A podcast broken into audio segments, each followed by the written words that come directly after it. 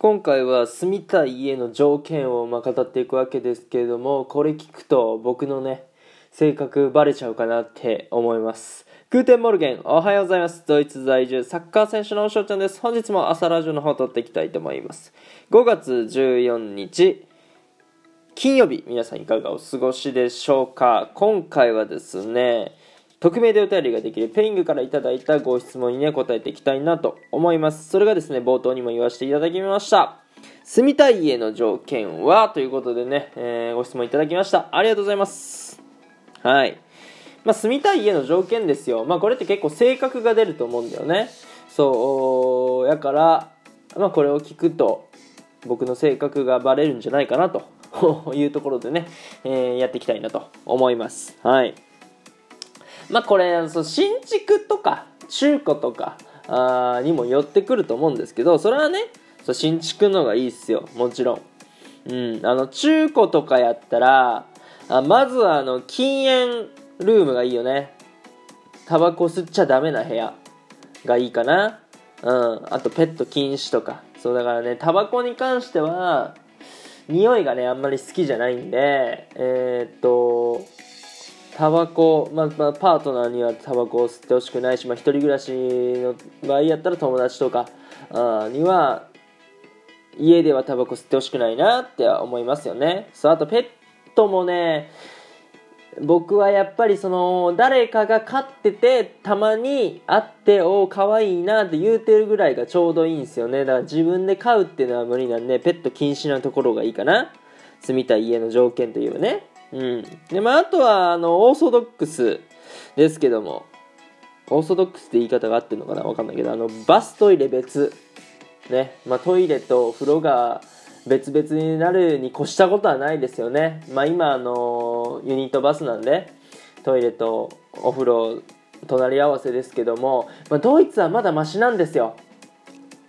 乾燥してるから。匂いがあまりこもらない。日本の場合はねこもる。湿気が多くて匂うんだよね。そう。だからドイツのユニットバスのが全然マシ。日本のがきつい。うん。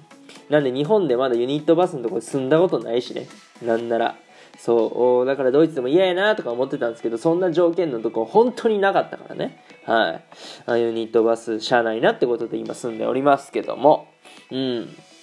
まああとはその騒音がないとかね。やっぱまあ普通ですけど。うるさくない方がいいっすよね。まあ、あと日当たりはいい方がやっぱいいかな。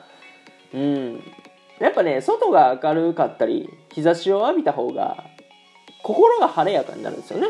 そう。だからね、薄暗いとこにいつまでもね、住んでる、生活してると、気分もどんよりするんで、やっぱりね、太陽とか、あの、青空とか、あ要は光がね、ちゃんと入ってくる場所には、住んでおきたいなって思いますね。うん。まあ、あとはどうでしょうね。あの部屋が広すぎない方がいいかな、まあ、狭すぎるのもあれなんですけどそこまで広くなくていいかな。自分の部屋とかあリビングがちょっと広きゃもうそれで十分。そう。だから寝室とリビングさえあれば俺はもうそれでいいかな。うん。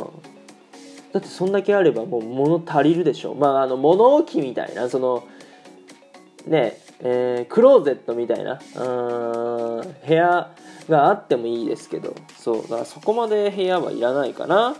うん。でまああと一つねこれこれだけは言いたい。高いところがいいですね。だから僕全然タワーマンとか進んでみたいなって思いますもん。そう俺ほんと高いとこが好きで要は景色がいいところに住みたいんですよね。そうで高いところやとやっぱり気持ちがいいんですよ。そう。まあだからタワーマンですごいお金がかかるんでまあまあ現実的な話ではないんですけどそうだから4階建てのマンションアパートとかやったら4階に住みたいですもん。エレベーターなくてもね。うん。っていうようなはい。